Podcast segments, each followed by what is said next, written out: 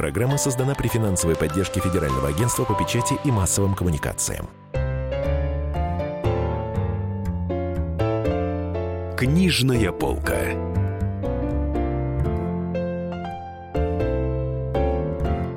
Здравствуйте, дорогие друзья! В эфире «Книжная полка». С вами, как обычно, Дарья Завгородний, Денис Корсаков, спецкор «Комсомольской правды». В гостях у нас одна из самых популярных писательниц в стране Александра Маринина. На следующей неделе на ВДНХ пройдет грандиозная книжная э, ярмарка, ну, очередная московская международная книжная выставка «Ярмарка». И там одним из главных событий, несомненно, станет э, появление, презентация для широкой публики ее новой книги, которая называется «Горький квест». Это трехтомный роман, и по сюжету там группа молодых людей принимает участие в фантастическом социальном эксперименте. Они поселяются на территории, где полностью воспроизведена обстановка атмосферы Советского Союза 70-х годов. И на этом фоне разворачивают детективная интрига. Из издательства нам пришел пресс-релиз, где говорится о том, что вы собирали некие группы молодых людей, рассаживали их каким-то образом, помещали в какое-то помещение – и там э, заставляли чуть ли не жить в атмосфере 70-х годов, которых, о которых они ничего не знают, о которых они даже не могут себе вообразить. А что это было? Какое-то реалити-шоу? Не реалити-шоу. Это вообще ничего не было, это книга. Другое дело, что для э, подготовки к ней я провела несколько встреч э, с молодыми людьми, э, современными, интересующими меня возрастной категории – и мы тут немножко поиграли в ролевые игры. Мы играли в комсомольское собрание 70-х э, годов, в урок литературы в школе 70-х годов, в романтическую ситуацию, где встречаться и что делать, если очень хочется в туалет, поскольку в Москве, не знаю, как в других городах, но в Москве точно с общественными туалетами была большая проблема – и если эта проблема возникала, то ее надо было как-то решать. Или под каким-то предлогом прерывать свидание, ну, или что-то придумывать. Кто придумал эту потрясающую идею? Что вас подтолкнуло? Это было просто понимание того, что я очень плохо представляю себе как бы реагировали современные молодые люди с их ментальностью, с их привычкой к абсолютной свободе и анонимности жизни, если бы они оказались в ситуации отсутствия этой свободы и этой анонимности. Ну как они реагировали? Они пришли в ужас. Они действительно пришли в ужас. Причем самым первым моим подопытным – на котором я, в общем-то, э, отрабатывала этот механизм, была польская переводчица. Э, меня пригласили в Польшу на литературный фестиваль и представили ко мне переводчицу. Э, молодую пульку, как раз вот подходящего возраста, прекрасно говорящую по-русски, даже практически без акцента – и я на ней потренировалась. И говорю, вот представьте себе, вы учитель литературы в школе, вы же русскую литературу изучали, да, Достоевского читали, да. Ну вот «Бесов» помните, да. Ну вот э, скользкий вопрос про Николая Ставрогина. Представьте себе, вам ученик бы задал этот вопрос. И по мере нахождения ее вариантов ответа мы ей объясняли, что если вы вот так поступите, то последствия будут такие-такие. Нет, меня не устраивает. А если я вот так сделаю, последствия будут вот такие. А если вот так, вот такие. Разговор длился э, не более 40 минут, это я помню точно. Мы в это время, по-моему, пили кофе где-то. В конце у нее страшно разболелась голова, и она сказала, я бы не смогла, я бы, наверное, повесилась. То есть с ее ментальностью вот этой вот свободы, она вдруг с ужасом поняла, что огромное количество правил и регламентов, существовавших в советское время, ее бы просто задушили. Это вот было первое, после чего я подумала, что хорошо бы побольше мне мнений услышать, мнений и впечатлений. Попросила своего друга молодого писателя, который и родственников имеет соответствующего возраста, и друзей, и коллег. И он спросил, кто хотел бы в этом поучаствовать, кто хотел бы мне помочь. Они приходили сюда, и мы тут с ними играли в разные игры.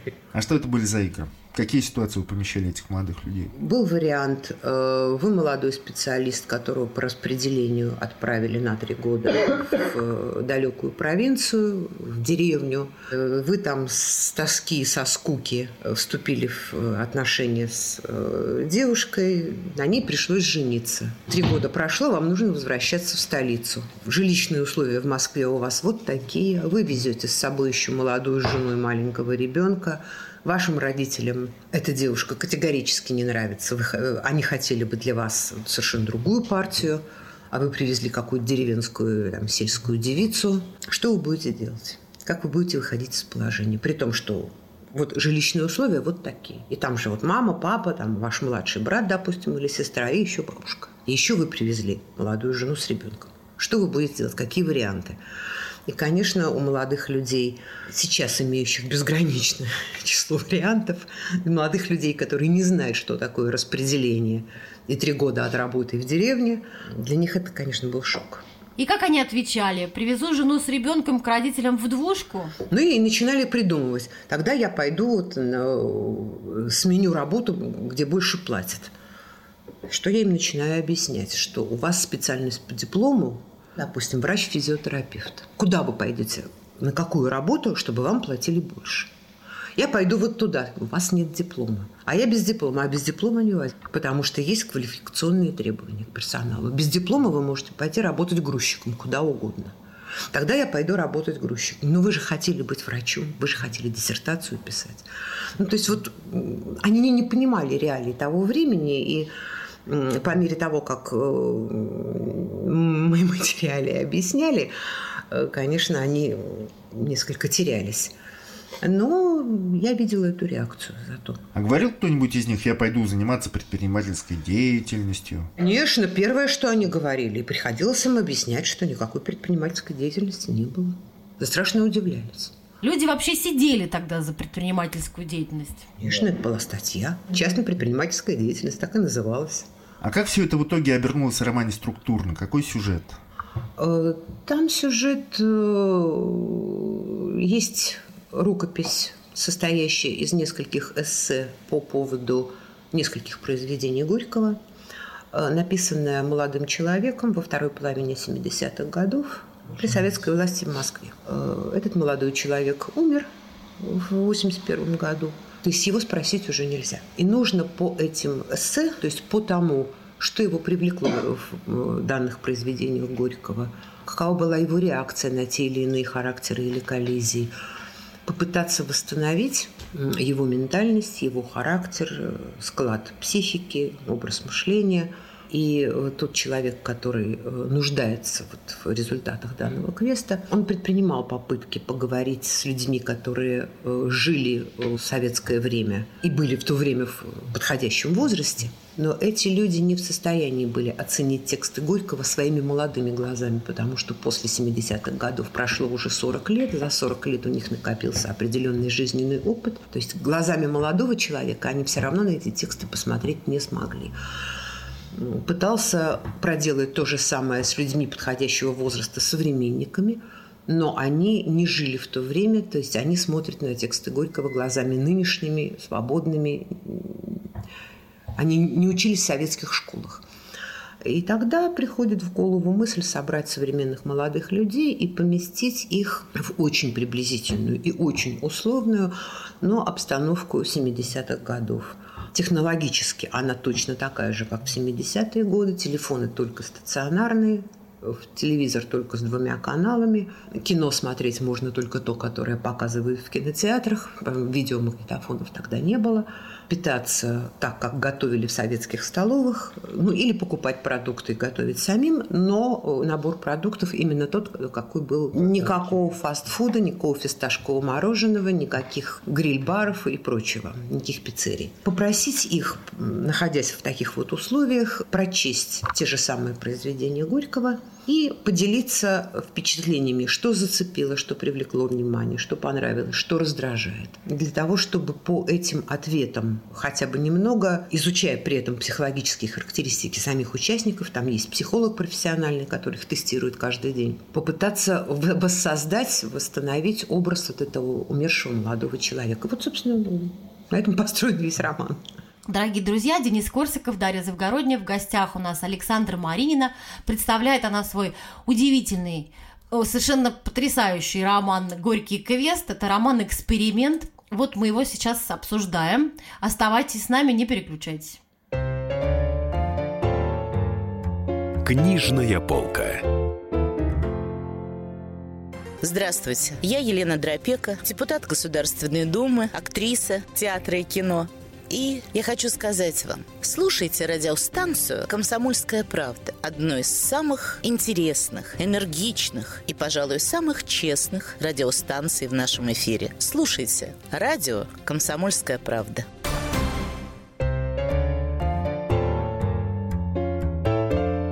Книжная полка.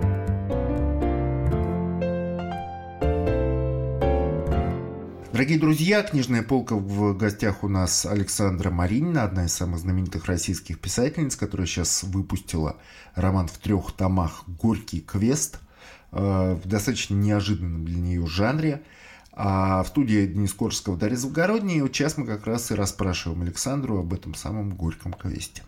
А почему горький? Почему именно его вы выбрали? Потому что из всего, что я изучала в школе по школьной программе, благодаря учебникам, которые мы читали в то время, э, Горький вызывал у меня наибольшее отторжение.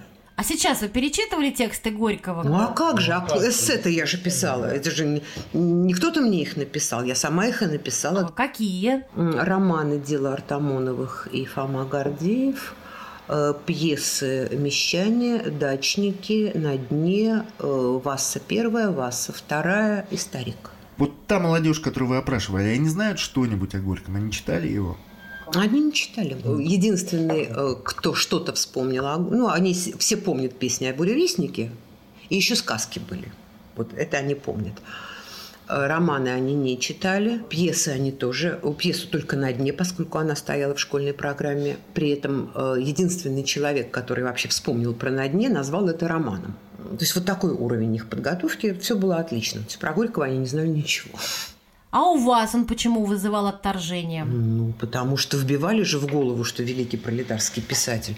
А наше поколение, то есть те, кто учился в школе в 70-е годы, мы уже все были достаточно умные и циничные, чтобы понимать, что мы вынуждены играть по правилам, но все, что связано с революционностью и пролетарской идеологией, вызывало у нас э, у всех отторжение.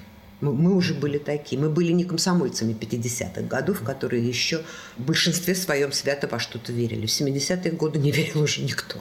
Может, вас отталкивал стиль Горького? Он же довольно мрачный писатель. Да ничего подобного. Кто вам сказал? Да ничего он не мрачный. Ну что вы, он чудесный. Вот сейчас, выбросив из головы все эти глупости, чудовищные глупости, написанные в учебнике, я перечитала пьесы нормальными свежими глазами. Потрясающие пьесы, просто потрясающие. Умные, тонкие, вечные, потому что там нет никакой революционности ни вот на стулечко. Они все про вечные проблемы. Главное, что интересовало Горького, это проходит почти через все его произведения, и драматические, и прозаические. Это взаимоотношения отцов и детей. Э, но если у Тургенева эта проблема подана в свете непонимания нравов, как отцы не понимают нравов детей, так и дети раздражаются от этических норм родителей. У Горького э, это не непонимание нравов, а это нежелание оправдывать надежды. Нежелание жить той жизнью, которую тебе придумали для себя, для своей услады родители. Нежелание принимать на свои плечи дело, которому твои родители отдали э, всю жизнь и вложили всю душу. Это в очень многих пьесах у него э, и романах э, проходит. И это на самом деле школьнику интереснее всего. А поскольку Горького проходит в выпускном классе, то есть в тот год, когда нужно определяться с профессией, с выбором учебного заведения, со своей будущей деятельностью, в этот год у всех без исключения, по крайней мере в наше время, думаю, что и сейчас тоже, начинается страшное давление со стороны родителей. И вот объяснить подростку, что эту проблематику поднимал Горький, давайте почитаем и обсудим, как вам быть с вашими родителями. Тогда они будут читать с наслаждением, А вот рассказывать им, что он великий пролетарский писатель, и говорить, как написано в учебнике, что Нил из «Мещан» – это главный герой, носитель пролетарской идеи, что не подтверждено ни одним словом из текста. Это просто миф и идеологическая выдумка. Конечно, можно отбить любую охоту и любое желание читать Горького.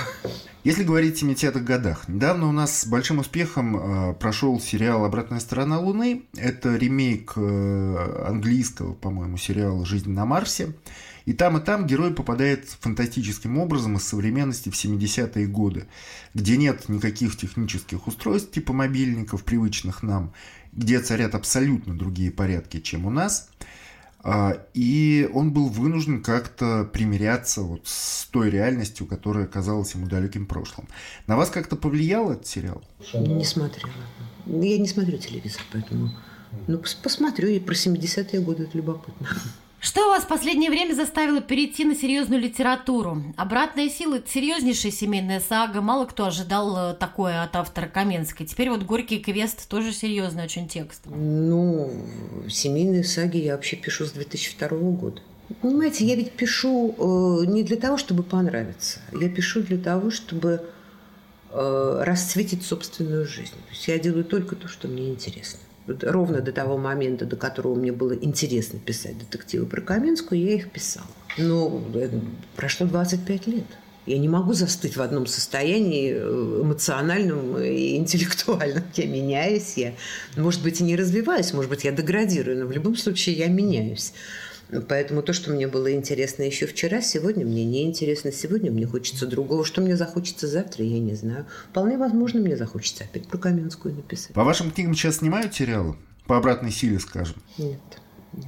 Ну, была экранизация моего э, романа «Каждый за себя» в девятом году. Потом, где-то году, наверное, в 12 ну, боюсь наврать, экранизировали «Взгляд из вечности», но экранизировали ужасно. То есть там даже, даже близко нет того, что я писала, все очень приблизительно. Если каждый за себя экранизирован достаточно близко к тексту, то «Взгляд из вечности» изуродован просто до полной неузнаваемости. А так Каменскую, да, экранизируют, а остальное интерес не вызывает. Недавно вышел последний роман Акунина, где он убивает Раста Петровича Фандорина, своего самого известного героя. Вы можете представить себе ситуацию, обстоятельства, при которых вы берете и убиваете Анастасию Каменскую? Нет, пока не могу. Но, повторяю, все меняется. Сегодня я такая, завтра я другая. На сегодняшний день э, убить не могу. Я могу просто перестать о ней писать. Но убивать-то зачем? Видите ли, Акунин тоже живой человек, он тоже меняется. И как знать, может быть, через лет, через пять ему очень захочется опять написать о Фандорине. Мы никогда не знаем, что с нами будет даже завтра. Не говоря уже о том, что с нами будет через пять лет. И тогда он придумает. Э, там же все-таки... Э, я читала эту книгу «Не прощаюсь», да, по-моему, называется, да. Там финал, который вполне при желании можно перевернуть. Кого вы вообще читаете из своих коллег, именно из авторов детективов? Я читаю скандинавов. Скандинавов и англичан с удовольствием, иногда даже американцев. А скандинавы это кто, Юнас Бё? Ну, не только. Почему? Вот Юси Адлер Ольсон, я очень его люблю. Э, Камила Легберг. Из англичан э, Роберт Брэнза. Недавно как раз прочитала все-таки Гелбрейт, хотя это и Роулинг, но все равно это Гелбрейт. Тоже с большим удовольствием все три романа. А русских авторов? Не обсуждается. Читаю многих, но не обсуждаю. Вы когда-то рекомендовали Елену Колину, а сейчас можете кого-то порекомендовать? Не могу. Не в том дело, что добрые слова или недобрые слова, а в том, что э, когда речь шла о Елене Колине, речь шла о семейных сагах. И мы тогда говорили о том, что семейная сага, к сожалению, такой жанр, за который берется очень мало кто из современных российских авторов. Я на тот момент смогла назвать только Елену Колину с книгой «Сага о бедных Кольманах». И речь здесь не в добрых словах и недобрых, а именно о том, что жанр э, не популярен. Он очень популярен среди читателей, но не очень популярен среди авторов. Гораздо проще написать книгу, э, в которой события происходят в течение трех дней, недели, месяца. чем писать вот такую длинную историю с рождающимся человеком и довести его практически до могилы, прописывая его взросление, его мудрение, его ошибки, провалы, изменения личности. Это очень тяжелая работа. А тяжелая работа – это труд, это усидчивость, это время и терпение, на которое просто мало кто способен. Романы про Каменскую читают в основном женщины, как считается. Это правда? Можно сказать, что ваша аудитория в основном женская? Да, и что? А мужскую аудиторию вы завоевать не пытаетесь? Да я не завоевываю вообще ничего и никого. Во-первых, мужчины меня точно так же, как женщины читают. Другое дело, что мужчины в принципе читают меньше, чем женщины. Любую литературу. У мужчин совершенно другой способ проведения досуга и оформления интеллектуального отдыха. Мужчины по-другому устроены. Они вообще менее читатели, чем женщины. Во-вторых, я повторяю, я делаю только то, что мне интересно. Но поскольку сама я женщина, то мой стиль изложения и мои мысли, они более близки и более интересны именно женщинам, поскольку у них э, мозги устроены примерно так же. Мужчинам больше интересен э, драйв, мужчинам больше интересно э, экстрим, движение, погоня, чего э, совсем нет в моих книгах – и поэтому совершенно естественно, что мужскую аудиторию привлекают другие авторы. Это нормально. Было бы смешно, если бы книги, написанные женщинами, читали в основной своей массе мужчины. Это бред. Дорогие друзья, Денис Корсиков, Дарья Завгородняя. В гостях у нас Александр Маринина. Представляет она свой совершенно потрясающий роман «Горький квест». Это роман-эксперимент. Оставайтесь с нами, не переключайтесь. Книжная полка. Магеллан прошел вокруг света за три года, и его знает весь мир. Фок и паспорту потратили 80 дней, и про них написали книгу. А с нами это можно сделать всего за полчаса. Знаменитые путешественники в прямом эфире расскажут, где побывали, что увидели и через что пришлось пройти, проехать, проплыть и пролететь. Совместный проект «Радио Комсомольская правда» и Русского географического общества «Клуб знаменитых путешественников». Отправляемся 30 августа в 12 часов по московскому времени. Книжная полка.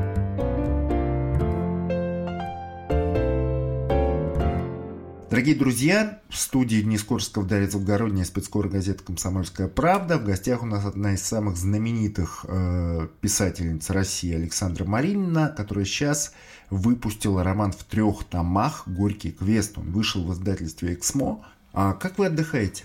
Это ведь очень много сил на самом деле нужно, чтобы написать трехтомный роман и выпускать по, примерно по такому трехтомному роману э, чуть ли не в год или раз в два года. А, надо как-то расслабляться. Что вы для этого делаете? Я читаю, смотрю кино. Вы ездите на отдых за границу? Нет, нет. Поездки за границу – это только э, не в плане отдыха, а в плане поддержания здоровья. То есть, если я в этот момент что-то пишу, то я это продолжаю делать и в поездке. Куда вы ездите? А я езжу только в Германию. То есть, а все другие страны я езжу только в том случае, если меня туда приглашают вот по на встречу с читателями, на какой-нибудь литературный фестиваль. То есть это как командировка. А для отдыха и восстановления я езжу только в Германию. Ваши книги популярны за границей? Они хорошо продаются? Да. Да, по крайней мере, те э, страны, которые меня переводят, не жалуются, судя по тому, что они продолжают переводить и издавать не только то, на что они купили права в самом начале, там, в 98-99 году, но и продолжают делать предложения до сих пор, значит, уровень продаж первоначальных книг их вполне устроен. Э, общение с иностранными читателями, оно как-то отличается от общения с русской аудиторией? И да, и нет. Дело в том, что э, за границей на встрече со мной не приходят случайные люди. Приходят те, кто действительно читал, и э, те, кому действительно я как-то интересно, и они предварительно э, смотрят, пытаются, если я им была интересна, они искали обо мне информацию в интернете. То есть они приходят на встречу уже что-то обо мне зная, читая какие-то мои интервью. Их вопросы не такие поверхностные и повторяющиеся, как вопросы читателей в России. Потому что в России, конечно, вот встреча с читателями, допустим, в книжном магазине. Да, там висит объявление. Да, на эту встречу пришло какое-то количество людей, которые видели это объявление и пришли конкретно вот послушать, что я буду рассказывать, как я буду отвечать на вопросы. Это примерно процентов 50 присутствующих. Остальные – это те, кто пришел в магазин сугубо по своему делу. Например, купить там, какие-то канцтовары для ребенка или для себя, или купить какую-то книгу. Я слышу вдруг по громкой связи какая-то беседа. Ну, пойду я посмотрю. Ой, Маринина, что-то я такое про нее слышал. Ну-ка, постою-ка я послушаю, что она там будет рассказывать. То есть он ничего обо мне не знает, он не читал моих книг. Но ему хочется что-то спросить. И, как правило, эти вопросы это те же самые вопросы, которые, на которые я отвечаю 20 лет беспрерывно с тупым упорством дятла. Вопросы одни и те же. Чего на встречах с читателями за рубежом не бывает никогда. А какие вопросы вам совсем надоели? Вот такие, на которые вы совсем не любите отвечать. Как вам экранизация? Ну, таких вообще вопросов много. Вот как вам экранизация? Как вы решили стать писателем? Вот это меня вообще повергает в шок этот вопрос. Но не может человек решить стать писателем. Точно так же, как он не может решить стать гением. Но он пробует и смотрит, получилось или не получилось. Решить стать писателем нельзя. Это глупо. Так же, как решить стать поэтом. Ты или родился с этим, или не родился. Вот. Э, откуда вы берете э, сюжеты своих романов? Ну, вот эти вот три, конечно, это самые такие, на которые уже просто невозможно отвечать. Я на них отвечаю 20 лет, но ни одна встреча не проходит без этих вопросов. Мы с вами общались в Париже в 2005 году на Парижской книжной ярмарке и сделали большое интервью. И я вас тогда спросил, а какое у вас в Париже любимое место? И меня поразил ваш ответ, я помню его до сих пор, что у вас в Париже любимого места нет, потому что вы аудиал. Э, ну, многие люди, как мне кажется, большинство людей визуалы, то есть восприним... для них главный орган восприятия это все-таки глаза. Вот. А для вас Париж как-то ну, не представляет большого интереса, хотя это один из красивейших городов Европы. Для вас главное это уши, грубо говоря, звуки. Глазами ничего не воспринимаю, только ушами. И Париж ушами. И Париж ушами, поэтому меня этот город оставил совершенно равнодушным. А что вы слушаете? Какую музыку? Ездите на музыкальные фестивали? Я очень не люблю путешествовать. У меня нет на это сил, мне даже издумывать трудно. Для меня каждый вечер выход с собакой – это подвиг который приходится совершать. Слушаю и, кстати, э, восстанавливаюсь после книги я при помощи музыки. То есть я играю дуэтом фортепиано-скрипка, моя подруга на скрипке, я на фортепиано. Э, это хорошо приводит мозги в порядок, мелкая моторика, координация, многозадачность. Э, то есть это все. А что играете?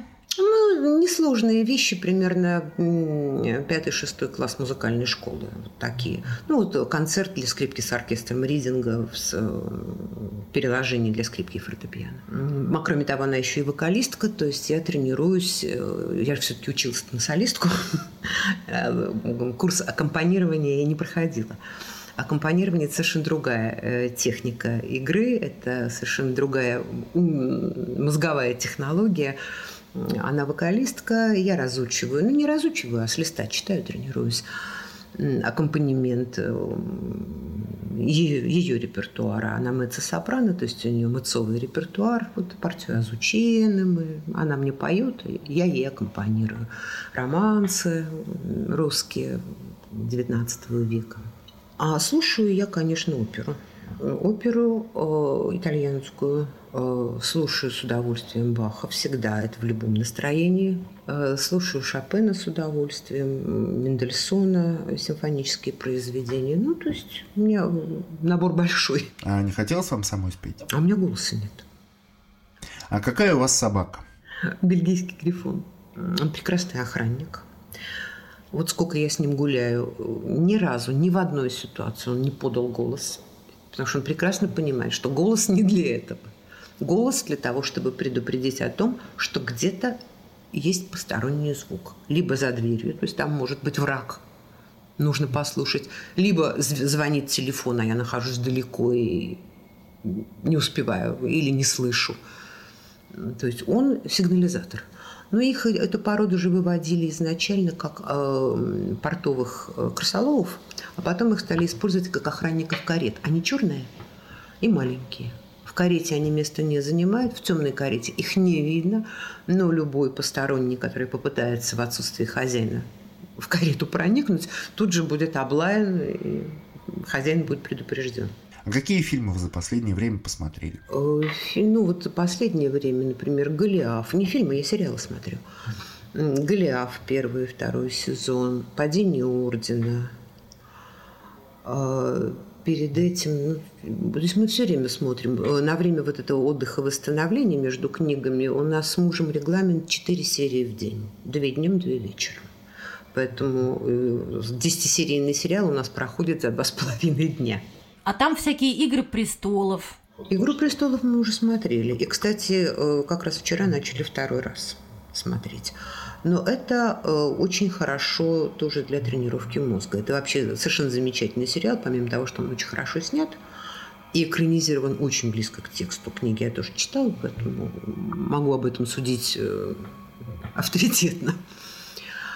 Э, он очень хорош обилием персонажей, сложностью их взаимоотношений, очень много имен, очень много географических названий. И если ты хочешь точно понимать суть интриги и движение, динамику конфликта, нужно все держать в голове. То есть это тренировка прекрасная. От серии к серии можно, вообще говоря, забыть, кого как зовут и кто кому кем приходится. Тем более э, художник э, создал этот фильм не красочным. И э, костюмы так, они все примерно в одной цветовой гамме. То есть по костюмам людей запомнить и э, идентифицировать достаточно трудно. Нужно смотреть на лица, с чем у меня большая проблема этим. Я тоже себя тренирую. Такой я не визуал, я плохо запоминаю лица. Я их не различаю. Я помню, давно подруга очень смеялась. Был знаменитый фильм «Английский пациент», и столько было о нем разговоров. Это еще была пара видеомагнитофонов. Я купила кассету, я стала его смотреть. На середине фильма я запуталась. Все, я не различаю двух главных мужских персонажей. Я их не различаю. В каждой сцене я пытаюсь мучительно понять, это кто. То есть мне все время кажется, что это один и тот же человек. Поэтому на «Игре престолов» я тренируюсь, запоминаю имена, запоминаю, кто король чего, кто десница кого – кто кого убил, кто кому за что мстит. И еще пытаюсь, поскольку с прическами там тоже, у женщин еще так всяко, у мужчин все одинаково. То есть и по прическе не запомнишь. А на протяжении первой серии, например, я не различала Роба и Джона Сноу. Не различала, и все, они примерно одного возраста, оба темноволосые. Хотелось бы вернуться к роману «Горький квест». Молодые люди, которые к вам пришли на соцопрос, они знают что-то о политических реалиях того времени? Кто такой Ленин, Сталин, ну, Брежнев, естественно, э, учитывая, что действие разворачивается в 70-е годы? Э, я не проверяла их уровень знаний специально, ну, так... но зато я у них спросила, э, знают ли они, что такое комсомол и как проходило комсомольское собрание. Что такое комсомольское собрание, как оно проходит, они вообще представления не имели никакого. А что такое комсомол, знали некоторые, и даже не знали, а сказали, ну, что-то слышал такое слово, вроде было что-то такое при советской власти. Но что это и с чем это едят, не знал никто. Что это была молодежная организация? Какие у нее были задачи, в, как, в каком возрасте в нее вступали, в каком возрасте из нее выбывали, как была построена управленческая схема, как вот все было организовано комсомольская ячейка, комсомольская группа, секретарь комсомольской организации, комсорг, чем они друг от друга отличались, кто кому кем приходится. Вот, это совершенно они были не в курсе. Я купила первый том романа «Горький квест» в интернете за 150 рублей и начала читать. Очень интересно. И там ведь тоже будет детективная интрига. Не, не могли бы вы приоткрыть завесу тайны? Что это будет? Убийство, похищение, ограбление? Зачем же я буду спойлерить? Дорогие друзья, Денис Корсаков, Дарья Завгородня. В гостях у нас была самая знаменитая, одна из самых знаменитых писательниц России, Александра Маринина. Говорили мы о жизни, о книгах, а самое главное, о ее новом романе «Горький квест», который только что вышел из печати, уже продается. Спасибо вам большое. Книжная полка. Программа создана при финансовой поддержке Федерального агентства по печати и массовым коммуникациям. Главное аналитическое шоу страны. Михаил Юрьев, Михаил Леонтьев и я, Илья Савельев, поговорим о главных событиях в стране и в мире. Это «Глав-тема» на радио «Комсомольская правда». Только здесь политические и бизнес-инсайты, прогнозы и аналитика. А самое главное, вы тоже участвуете. Слушайте и звоните в программу «Глав-тема» каждый четверг с 8 вечера по московскому времени.